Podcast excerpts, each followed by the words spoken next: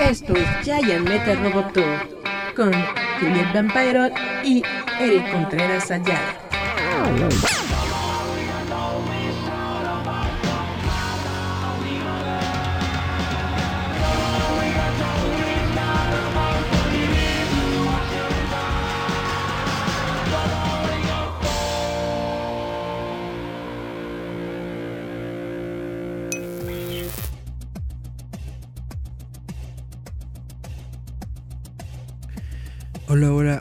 Chavos, esto es Metal Roboto, espero que se la estén pasando muy bien en sus casas, en donde quiera que nos estén escuchando. Yo soy Eric Contreras Ayala y esto es el episodio 294 de Jay Metal Roboto.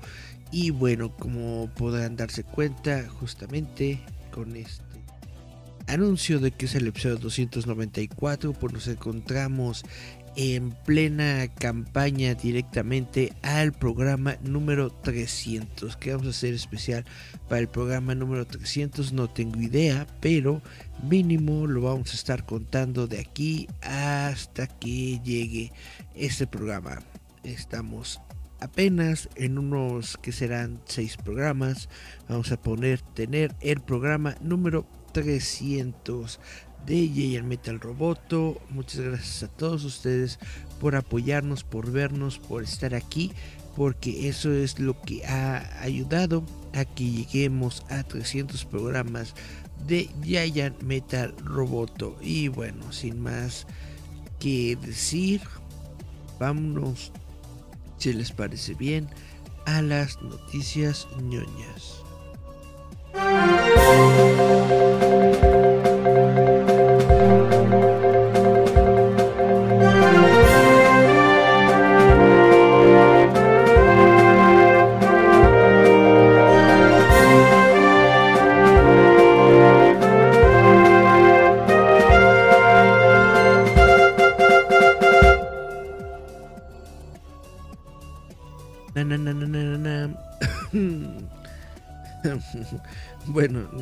Encontramos justamente en las noticias ñoñas. Esta es la semana después de la San Diego Comic Con. Ah, está más o menos eh, pues este bajo de, noticias importantes, pero pues de todas formas hay varias cosas que quiero platicar con ustedes. Por ejemplo, em, como ustedes vieron la semana pasada en todos los anuncios que hubo de Marvel, las películas de los Vengadores ahora son finales de sagas, no solo películas de equipo, según Kevin Feige. Hablando con MTV News en la San Diego Comic Con 2022, Feige habló sobre el futuro del MCU y cómo ha habido un cambio en la forma en que trazan sus proyectos, como las películas de los Vengadores, ahora ubicadas al final de una saga completa que se compone de múltiples fases eh, para dar lugar a estrenarse como una película culminante de cada fase individual, teniendo en cuenta que ahora hay más proyectos en menos años. Dice Kevin Feige, la verdad es que cuando estábamos haciendo la fase 1, la fase 2, la fase 3, hubo menos proyectos durante más años. Eh, reflexionando sobre los fans, sobre las fases anteriores de la MCU, eran proyectos más pequeños e historias de personajes individuales y en ese momento se sintió apropiado que después de cada dos o tres años que tomaba una fase haríamos una película de Avengers. La saga del infinito, que abarca las fases 1, 2 y 3 del MCU, presentó cuatro películas de los Vengadores a lo largo de 7 años, con la primera película estrenada en el 2012 y la última en 2019 las tres primeras películas de los Vengadores se estrenaron con tres años de diferencia cada una, mientras que Infinity War y Endgame debutaron con tan solo un año de diferencia. La próxima película de los Vengadores, la dinastía Kang, se estrenará en el año 2025, seis años después de Endgame eh, Feige explicó que la mayor brecha entre las películas de los Vengadores se debe, en parte, al hecho de que las grandes películas de superhéroes ahora están dispersas en cada fase del MCU, cambiando la forma en que las películas de los Vengadores tienen en cuenta los calendarios de estreno. A medida que se unen la fase 4 y 5 6, hay más proyectos en menos años debido a todas las cosas increíbles que ahora podemos hacer en Disney Plus y obtener personajes de Fox como eh, Los Cuatro Fantásticos y Deadpool, que sentía como ciertamente algo para después de Infinity War y Endgame, que pensábamos que las películas de Avengers no eran eh, capitales, dijo. Muchas de nuestras películas ahora, como el multiverso de la locura y lo que están a punto de ver en Ant-Man y Wasp Quantum Mania, todas son grandes películas de equipo que presentan grandes partes de la mitología. Las películas de los Vengadores realmente deberían ser la culminación de cada saga. Ahora, Avengers The Kang Dynasty será dirigida por Destin Daniel Cretton y cerrará la fase 6 junto con Avengers Secret Wars. La dinastía Kang llegará a la pantalla grande el 2 de mayo de 2025 y Secret Wars se lanzará seis meses después, el 7 de noviembre de 2025. La fase 6 también concluirá oficialmente la segunda saga del MCU, que ahora se conoce como la saga Multiverso. Y bueno, Secret Wars puede muy bien ser la película de superhéroes más grande de Marvel hasta el momento, una que puede eclipsar incluso a Avengers Endgame en alcance y en la gran cantidad de personajes involucrados. Entonces, como eh, eh, en, algún sitio, creo que fue en una página de Facebook, una cosa así, estaban preguntando que qué personaje creías tú que iba a ser parte de los Vengadores en estas nuevas películas. Pero yo creo que van a seguir exactamente lo mismo películas anteriores, en el sentido de que todos los personajes y su mamá son, parte de los Vengadores y se enfrentan todos juntos a una amenaza más grande que ellos mismos. Yo creo que de esto se va a tratar las películas de los Vengadores, en los que todos y cada uno de los superiores que aparezcan del universo Marvel son, de hecho, parte de los Vengadores.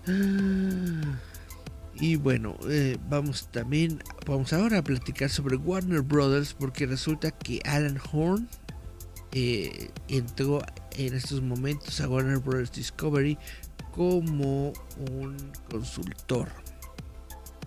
Horn, quien se retiró de Disney en 2021, después de estar una década con el estudio, fue contratado como consultor para ayudar al nuevo director ejecutivo de la compañía David Sasley a navegar por el negocio del cine. Comenzará el 1 de agosto. El anuncio formal se produce después de que los informes que Horn había estado en conversaciones con los ejecutivos de Warner Bros. Discovery y había sido visto en el lote teniendo reuniones con los principales tomadores de decisiones. Estoy encantado de compartir con ustedes que Alan Horn, uno de los ejecutivos de estudio más respetados de la industria, accedió a, ayudarme como consultor durante este periodo de transición que comienza el 1 de agosto. Nadie conoce este negocio mejor que Alan. Ha tenido una carrera extraordinaria que abarca casi medio siglo dijo Saslav en un memorando al personal. Más recientemente se desempeñó como presidente y luego copresidente y director de Walt Disney Studios. Durante un periodo de casi 10 años supervisó la producción de todas las películas y la integración de Lucasfilm y los estudios de cine Fox, así como la expansión de la producción de contenido para los servicios de transmisión de Disney.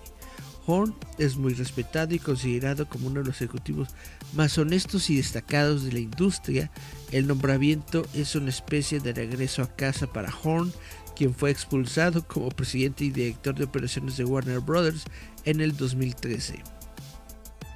En Warner Brothers, Horn supervisó la franquicia de Harry Potter y la trilogía de Dark Knight de Christopher Nolan. Fue traído de su retiro y disfrutó de un gran segundo acto en Disney, donde cultivó relaciones en Marvel, Lucasfilm y Pixar con gran éxito. Durante sus nueve años en Disney, el estudio dominó la taquilla con facilidad y estableció numerosos récords en el proceso. En ese tiempo, 20 películas, incluidos gigantes de todos los tiempos como Star Wars El despertar de la fuerza, Avengers Endgame, Black Panther y todos estos que usaron la marca de los mil millones de dólares, tres películas de Force Avengers Endgame y Avengers Infinity War incluso superaron los 2 mil millones a nivel mundial. Sin embargo, a pesar del historial de Horn, algunos expertos de Warner Brothers han expresado su preocupación de que Zaslav esté gastando dinero en consultores de alto precio en un momento en que la compañía está realizando esfuerzos para reducir costos y despidos masivos. Los ex líderes cinematográficos de MGM, Michael DeLuca y Pamela Abbey, fueron nombrados recientemente copresidentes y directores ejecutivos de Warner Brothers en sustitución de Toby Emmerich. Está en estos momentos en Warner que todavía sigue en transición y que todavía está buscando gente pues que ayude a esta transición y pues se están eh, respaldando de, esta persona que estuvo en Warner, que estuvo en Disney y que ahora regresa a Warner. A ver qué tal les va. Si les parece bien, vamos a irnos a nuestra página de Facebook para ver si tenemos mensajitos. Dice Chan Chan Chan. Miriam Sorel dice: Hola jefazo. Pregunta: ¿Tienes alguna información de las tres películas de Batman que sacará DC? No tengo idea de qué estás hablando. ¿Cuáles tres películas de Batman que sacará DC? Tengo entendido que en estos momentos solamente está, por supuesto, la secuela de The Batman con, Robert Pattinson. Es lo único que se encuentra en estos momentos, eh, pues, aprobado con respecto a Batman. También sabemos que Batman va a aparecer en la película de The Flash para el próximo año. Y eso es todo. Esas son las únicas dos películas de Batman de las que yo tengo conocimiento en estos momentos. No sé nada de otras películas de Batman que supuestamente sacará DC. Dice Yasmín Flores López. Hola, buenas tardes. Hola, buenas tardes, Yasmín. ¿Cómo están? ¿Cómo están todos allá? En Líder Toy. Bueno, pues estos son los tres mensajitos que tenemos. Y vamos a entonces, con lo que tengo aquí, les voy a platicar que HBO Max perderá las ocho películas de Harry Potter en agosto. HBO Max se despide del eh, octeto de las películas de Harry Potter. A partir del 21 de agosto, los ocho títulos de Warner Brothers dejarán la transmisión. Harry Potter y la piedra filosofal, Harry Potter y la cámara secreta, Harry Potter y el prisionero de Azkaban, Harry Potter y el cáliz de fuego, Harry Potter y la orden del Fénix, Harry Potter y el príncipe mestizo y Harry Potter y las reliquias de la muerte parte 1 y 2 estarán fuera de HBO Max. En los Estados Unidos, los fanáticos del mundo mágico pueden transmitir las 8 películas de Potter en el servicio de Peacock de NBC Universal, que las agregó al servicio a partir del 1 de julio. Las películas, la franquicia de películas de Harry Potter ha rebotado entre HBO Max y Peacock en los últimos dos años, lo que ilustra el poder de los títulos populares para atraer y retener suscripciones en medio de una feroz competencia entre los servicios de transmisión. Cuando HBO Max se lanzó en mayo de 2020, presentaba las 8 películas de Potter, pero se fueron después de una ventana de 90 días, volando a Peacock este otoño. Luego HBO Max recuperó los derechos a partir de septiembre de 2021, pero evidentemente esto fue solo por un periodo de 12 meses. Y ahora el niño que vivió va a regresar al servicio de Peacock. Incluso mientras las ocho películas de Harry Potter vuelven, HBO Max continuará transmitiendo las tres películas de los animales fantásticos.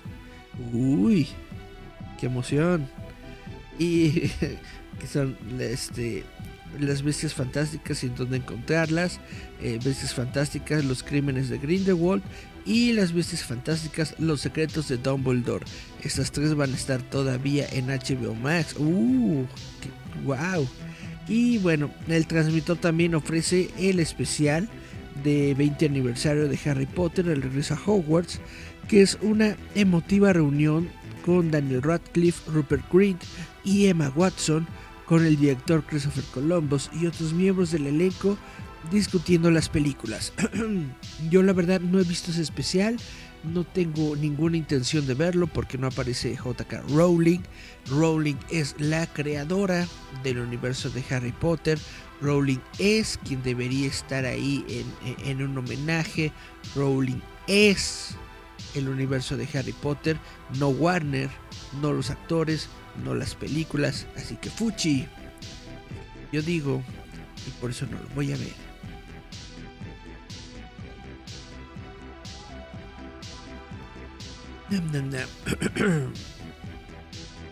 Muy bien. Eh, ahora eh, un ejecutivo de Warner, perdón, de Marvel, revela el lugar que tiene la eh, serie animada de Spider-Man Freshman Year en el MCU.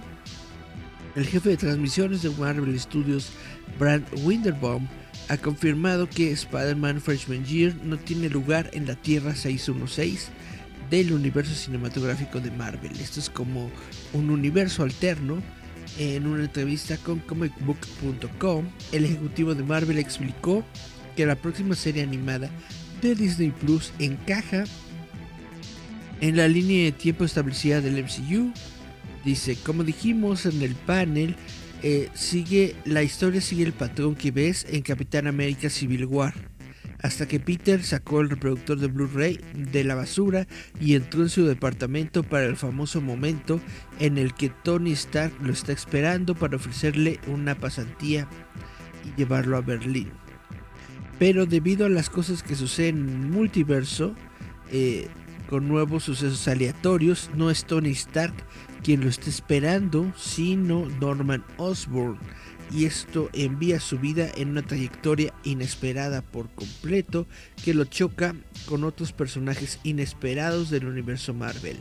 Spider-Man Freshman Year se anunció en noviembre del 2021 y explorará la historia de origen de Peter Parker y sus primeros días como Spider-Man en una realidad alterna de la línea del tiempo principal.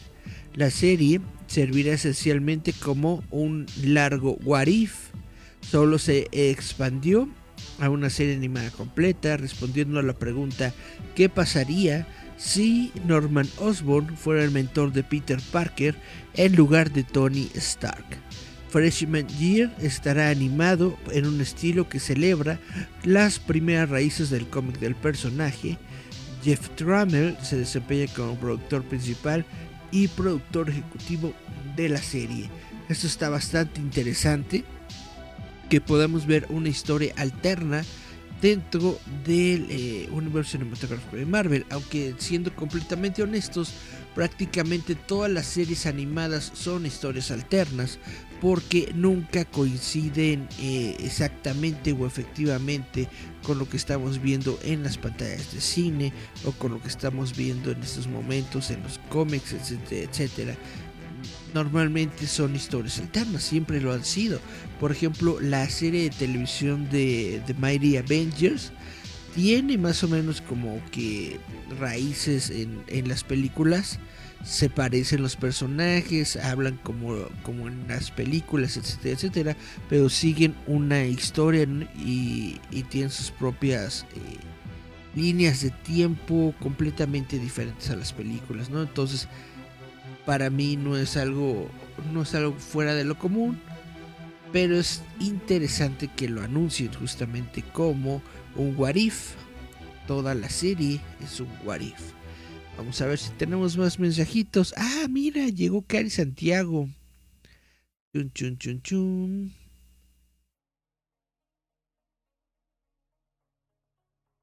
Dice listo Dice Cari Santiago, ¿por qué esto me avisó hasta ahorita? No lo sé.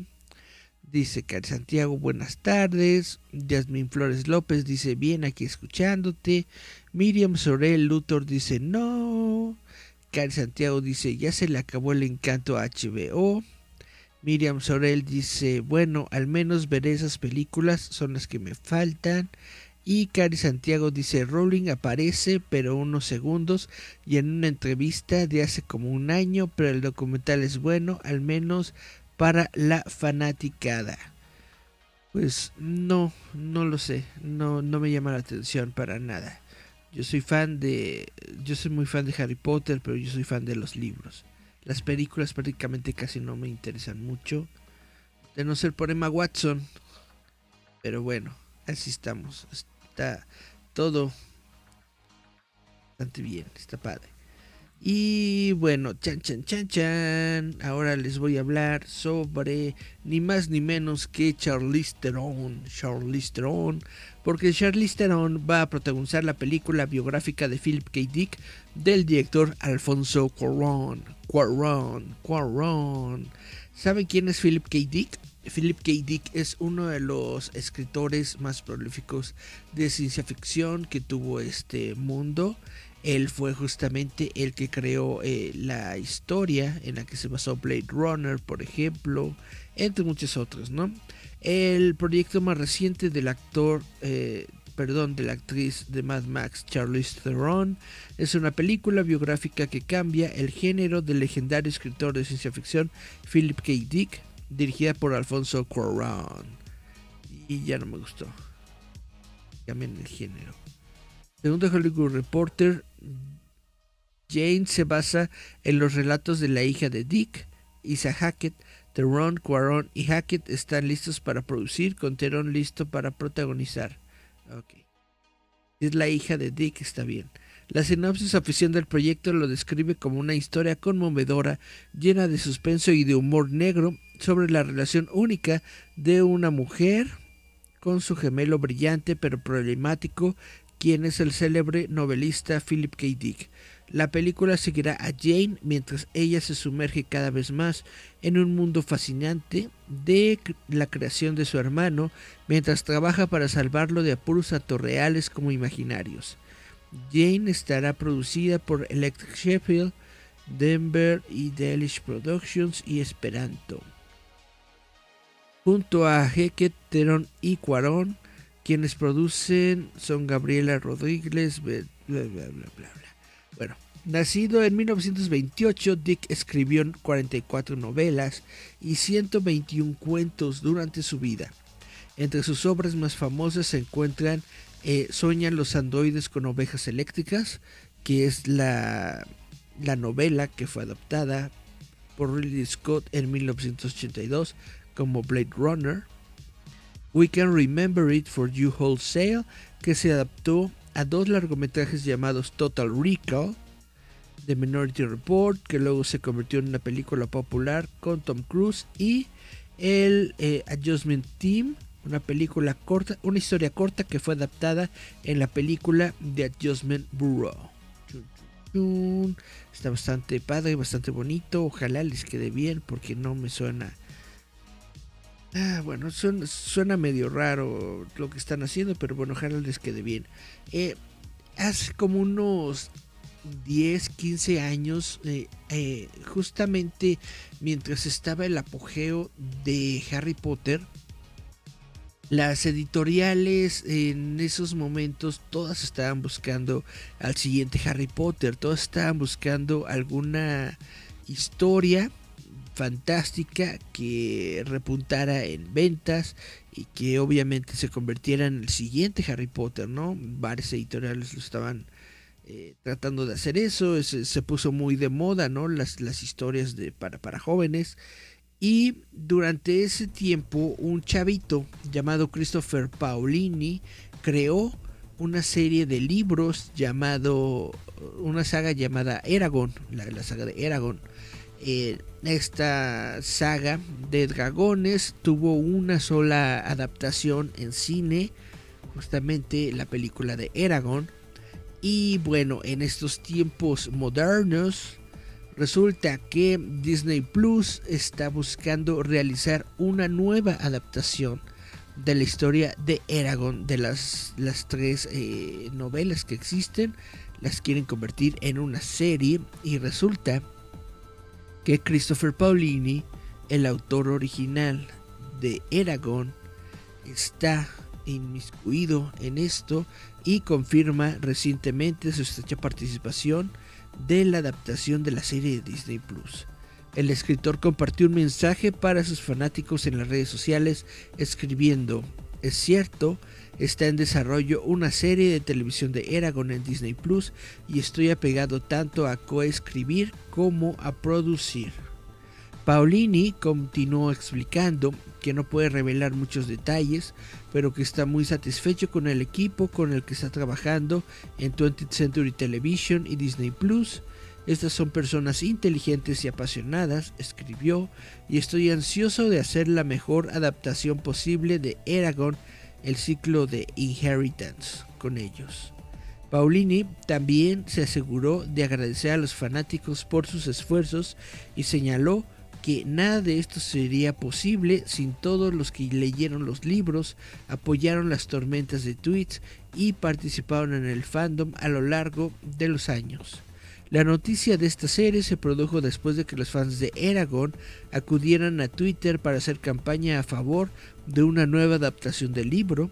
La campaña también lanzó un sitio web que explica por qué Eragon necesita una adaptación actualizada y afirmaba que The Inheritance, el ciclo de Inheritance es el material perfecto para la televisión.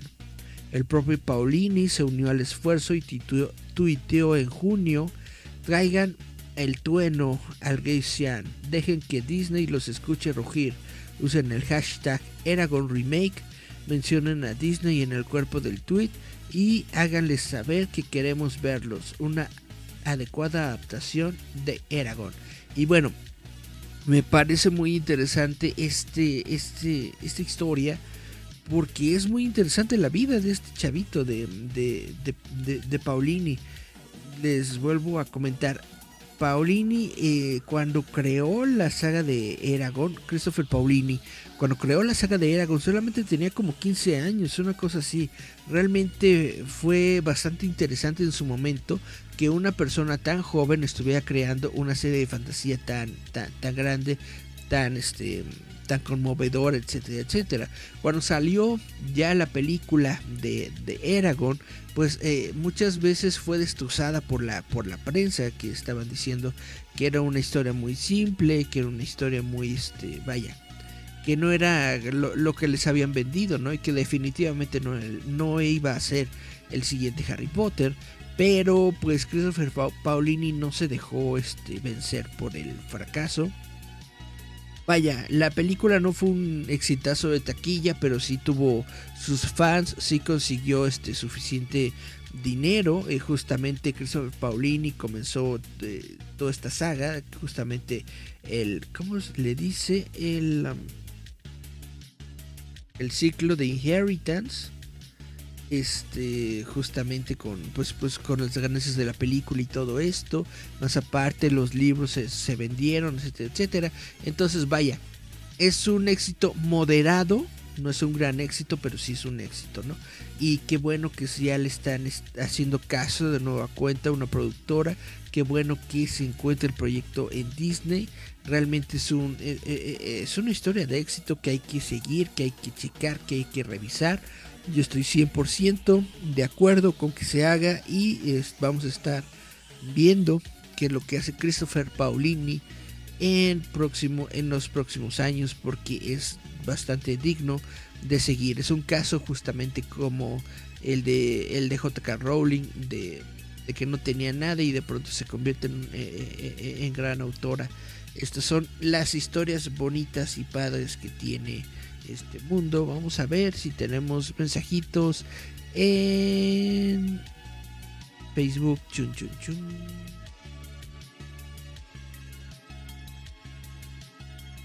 Dice Cari Santiago, Watson está sobrevalorada, nadie habla de chuladas como Evana Lynch, Clemens Posey, Cho Chang no, ella me cae gorda.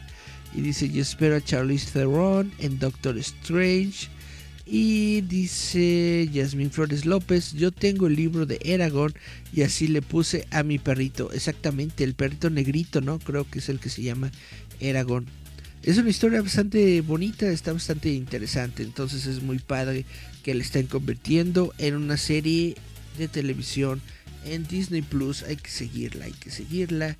Y bueno, este programa lo iniciamos con una noticia sobre Kevin Feige Y lo vamos a cerrar con una noticia sobre Kevin Feige, porque resulta que él está insinuando que los Cuatro Fantásticos no va a ser una historia de origen.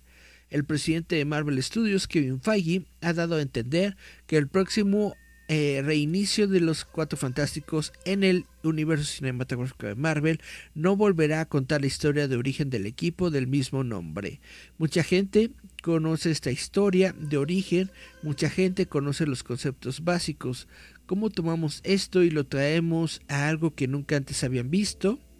Feige le dijo al sitio de Hollywood Reporter, nos hemos puesto un listón muy alto para llevar esto a la pantalla continuó, refiriéndose al hecho de que los Cuatro Fantásticos lanzaron el universo de cómics de Marvel tal como lo conocemos hoy en el año de 1961. En particular, la historia del origen de los Cuatro Fantásticos ya se ha mostrado en la pantalla grande no una sino dos veces. La primera instancia se produjo en la película de 2005, muy buena película de 2005 dirigida por Tim Story de 20th Century Fox, y eh, Fantastic Four volvió a dirigir una secuela que fue Rise of the Silver Surfer.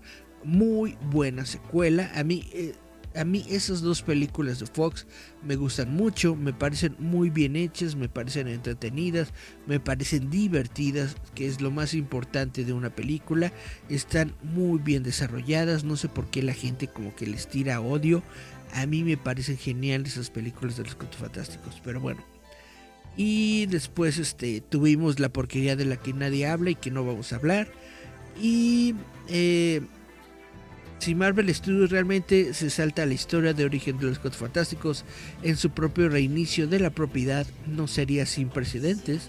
El estudio adaptó un enfoque similar con Spider-Man Homecoming de 2017 que optó por mostrar una versión de Peter Parker que ya estaba siendo Peter de Spider-Man durante algún tiempo.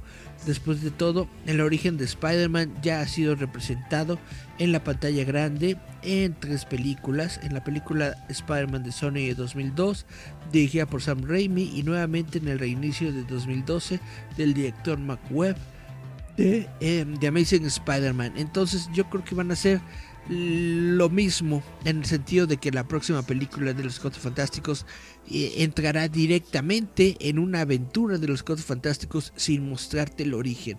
Ahora, lo que sí debe hacer esta película de los Cuatro Fantásticos es decirnos dónde carajos han estado los Cuatro Fantásticos en todo este tiempo, porque ya tenemos una década de historias de Marvel y los Cuatro Fantásticos.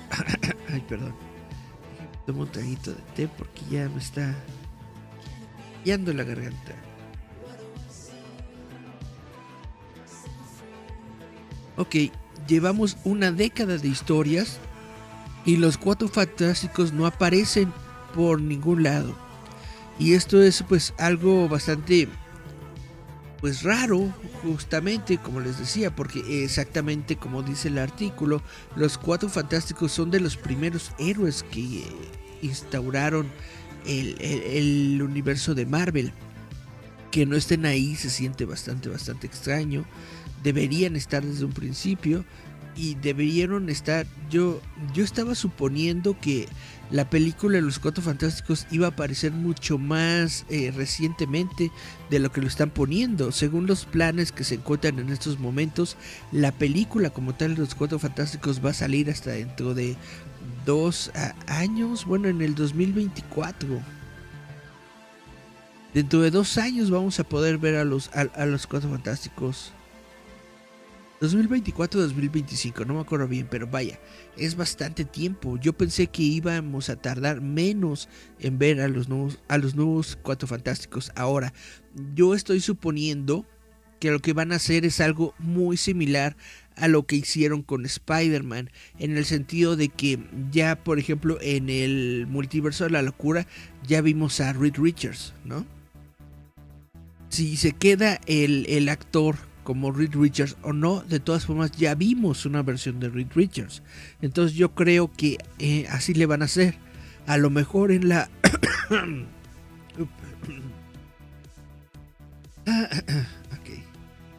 Bien, estamos bien.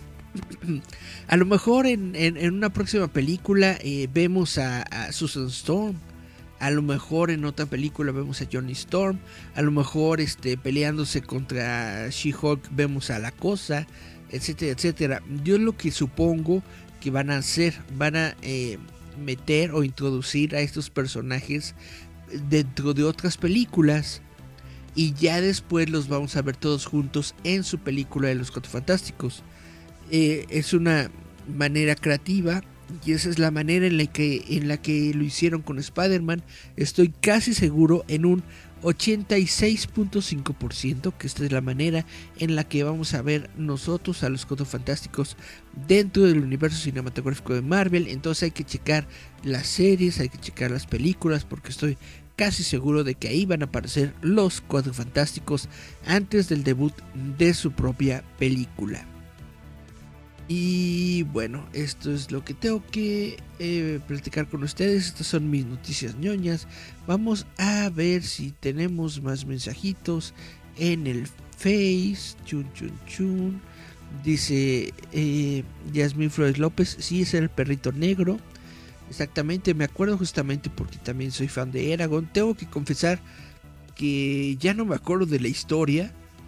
Me acuerdo que leí los libros, al menos los tres primeros, me acuerdo que sí los leí, pero ya no me acuerdo de qué se tratan. O sea, sí me acuerdo más o menos este de que encuentra el, el, huevito del dragón y que de ahí sale el dragoncito y todo esto, bla, bla, bla. Pero así la historia, así en general, así de, uy, el universo de Aragón. La verdad es que ya no me acuerdo ni de cómo se llaman los personajes. Pero sí está bastante interesante, sí es una historia bonita. Y parece, déjenme aquí checar. Parece que no hay más mensajitos. Parece que no hay más mensajitos. Pero bueno, espero que se la estén pasando bien. Espero que estén todos a gustos y contentos en su casa o en donde quiera que nos estén escuchando. Les recuerdo que este programa, Ya Metal al Roboto, se transmite todos los jueves más o menos por ahí de las 6 de la tarde. También les recuerdo que estamos celebrando que este es el programa 294 de Giant Metal Roboto. Nos estamos en una línea eh, recta, en un curso ya trazado hacia el especial número 300 de Giant Metal Roboto. ¿Qué vamos a hacer para el especial 300 de Giant Metal Roboto? No tengo idea, pero vamos hacia allá. En 6 programas llegamos a los 300 programas. Y esto suena cool y suena bonito. Y a ver qué pasa. ña, ña, ña, ña. Cari Santiago, eh, Yasmín, muchas gracias por estar aquí. También estuvo por acá Miriam en los comentarios. También estuvo Marcos Sáenz compartiendo el live stream. Les agradezco a todos. Y bueno, me voy no sin antes recordarles que a las 9 de la noche se encuentra el show del líder fantasma. Lo pueden escuchar a través de el perfil personal de Gerardo Valdés Uriza. Así lo buscan. Gerardo Valdés Uriza en Facebook a las 9 de la noche. Va a estar bastante interesante su programa porque van a hablar de todas las convenciones y eventos a los que va a ir el líder fantasma y Urso y Dax durante el resto del año. Y sí, creo que de esto se, va a tratar el programa. También les recuerdo que los martes está Cari Santiago en Instagram. No, perdón, perdón. Los martes es Yasmín, ¿verdad? Los martes es Yasmín en Instagram. Y los miércoles Cari Santiago en Instagram. Les recuerdo este, que, que, lo sigan, hacen cosas muy padres, muy bonitas. Ahorita Yasmín está haciendo unos abanicos eh, conmemorando el, el, aniversario de Alicia en el País de las Maravillas. Está muy padre, muy bonito. Cari Santiago hizo una cajita de, de Harry Potter. Y bueno, esto es lo que les quiero platicar. El sábado regreso yo con historias de Mello a la una de la mañana. Y pues ahora sí, de aquí hice todos los, los, los anuncios parroquiales. Dice eh, Cari Santiago, claro que sí, disfrutando las noticias ñoñas con sonido de lluvia de fondo. Dice Cari Santiago, wow, ojalá pueda patrocinar algo para el programa 300. ¿Cómo no? Con todo gusto te paso mi tarjeta de, de, débito para que patrocines, no sé, un, un, cochecito estaría bien. y este, Cari Santiago dice, jajaja, ¿qué pasó? Mi jazz es más importante que yo. Todos son, todos son igual de importantes, nada más que se me olvidaron las fechas porque soy distraído. Jazz es el martes y Cari Santiago los miércoles. Son dos programas que se transmiten a través de Instagram. Me parece que a las 7 de la noche, si no estoy equivocado. Son bastante geniales las dos. Vale, vale mucho la pena verlos. Hoy vamos a ver al líder fantasma. También lo padre del programa de líder fantasma es que después a las 10 se ponen a dibujar. Entonces vamos a poder ver este justamente cómo realizan su arte. Creo que justamente eh, Yasmín va a continuar con los, con los abanicos que les estaba platicando. Y si no es jazz con los abanicos, probablemente veamos al, líder, a Gerardo, realizando sus, sus, sus trabajos de, también de dibujo. Entonces lo que vayamos a ver hoy va a estar muy, muy, muy bonito. Y si no me estoy equivocando, el día de mañana también, el viernes, tienen eh, otra, otra hora de dibujo en Instagram. Entonces, vaya, hay un montón de contenido, hay un montón de, de trabajo de, de, estas personas que realmente vale mucho la pena disfrutar y ver y compartir. Y pues, em, dice ella, sí, hoy terminaré el abanico. Muy padre, muy genial. Ahí estaré viéndolo. Y... Hay más comentarios. Como les digo, esto se llamó, esto fue Giant Metal Roboto. Nos escuchamos, vemos la próxima semana. Chao, chao, chao, chao.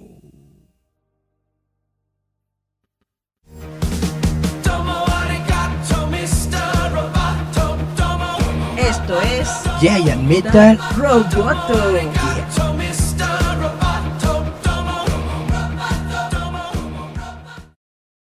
Get